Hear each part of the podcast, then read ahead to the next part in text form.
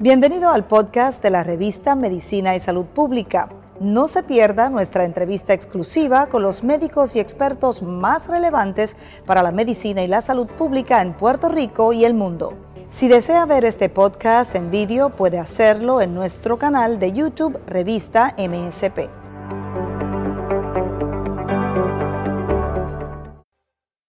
Revista de Medicina y Salud Pública, la doctora Iris Cardona, directora estatal del programa de vacunación de COVID en Puerto Rico. Eh, qué bueno verla. Saludos. No, no solo verla en internet, sino verla presencialmente. ¿Cómo vamos en el programa de vacunación? Se está inaugurando un proyecto de vacunación en Plaza Las Américas. Sí. Eh, yo nada más pensé que iban a llegar a este nivel, pero lle- llegaron. No, no es nuevo, lo hemos hecho en el pasado con influenza. No obstante, seguimos avanzando en el proceso. Hemos avanzado con las poblaciones más vulnerables, la llamada fase prioritaria de personas mayores de edad, personas con condiciones médicas, eh, trabajadores esenciales, y ahora estamos en la población general. Hemos dispuesto que la vacuna esté accesible. En múltiples puntos tenemos sobre 600 eh, proveedores dando el servicio, unos con mayor capacidad, otros más pequeños, pero en, múltiples puntos en Puerto Rico. Una de las estrategias eh, que miramos es llegar a donde la gente va, a donde la gente quisiera ir. Y esa es la idea de este centro en Plaza Las Américas. Eh, por un tiempo vam- vamos a estar aquí ofreciendo el servicio para las personas que ¿usted cuánto indefinido calcula? por el momento, van a ser un par- unos cuantos meses, de, de acuerdo a cómo avance. No obstante, no es el único centro. Estamos en oficinas médicas, estamos en centros de salud, estamos en hospitales, estamos en farmacias y estamos también haciendo dir- actividades dirigidas en diferentes comunidades El también. secretario explicaba que es un poco complicado traer Pfizer acá. Sí. eh, y que va a depender de la demanda de, de- de jóvenes. Pero uno puede ra- razonablemente pensar que los jóvenes van a preferir plaza. Yo pensaría que los jóvenes más grandecitos van a preferir plaza, que los más pequeños, Los de 12 años los no. de 12, 13 años, quizás sus padres prefieran el entorno médico porque tienen mayor oportunidad. No obstante, va a estar disponible y estamos aunando esfuerzos de diferentes sectores, la comunidad médica, los sectores de enfermería, las organizaciones de base comunitaria, las instituciones conocidas como los hospitales y los centros de salud de Puerto Rico y todo el mundo está, las universidades también, tenemos centros. la- ¿Las escuelas están vacunando? ¿O van Eh, a vacunar en algún momento? Tenemos, sí, sí, tenemos va- varias estrategias con ellos. Hay una alianza con el Departamento de Educación y hay también alianzas con proveedores y, y colegios o escuelas privadas. Hay iglesias vacunando.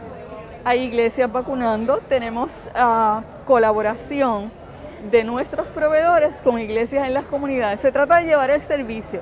Ya hemos hecho eh, un ejercicio grandísimo de, de capturar la población más vulnerable. No obstante, conocemos que hay los llamados bolsillos, donde tenemos que ir a buscar a los pacientes y de esto se trata este ejercicio. Este es un bolsillo, es un bolsillo grande este. Este es un bolsillo grande para la zona metropolitana. Sí. Eh, doctora, ¿en, cuán- ¿en dónde estamos ahora mismo en la vacunación? ¿Qué, qué- Pues qué mira, nivel del país está vacunado? Una tercera parte de la población que debemos vacunar ya, ya ha sido vacunada con la serie completa. Hablamos de cerca de un 34-35% al día de hoy. Eh, poco más del 40%, cerca del 45%, hemos alcanzado a esa población, según los números de nuestro registro, con al menos esa primera dosis. No obstante, dentro de esa contabilidad nos falta todavía los números de los programas eh, paralelos federales, como el programa de farmacias, la administración de veteranos. Entendemos que ese número debe estar cerca de, por encima del 50%. Eh, ¿Hay un 30 o un 40% de gente que no se quiere vacunar? No, no. Lo que ocurre es que todo ha, ha sido por fases y por etapas. Yo No, te diría, pregunto porque es que he escuchado gente que No. dice, no, es que hay un 40% de la gente, un 30% que no, se va a vacunar. No cuando importa que-". hablábamos en noviembre, la mitad de la gente había dicho que se quería vacunar. Cuando fuimos eh, impactando ciertas poblaciones, llegamos a tener que el 90% de los trabajadores esenciales dijo quererse vacunar y en efecto se han vacunado. Los maestros casi el 100%, todo el personal de educación. Los presos que había- Eh, corrección, como un 70% se logró ser eh, vacunado.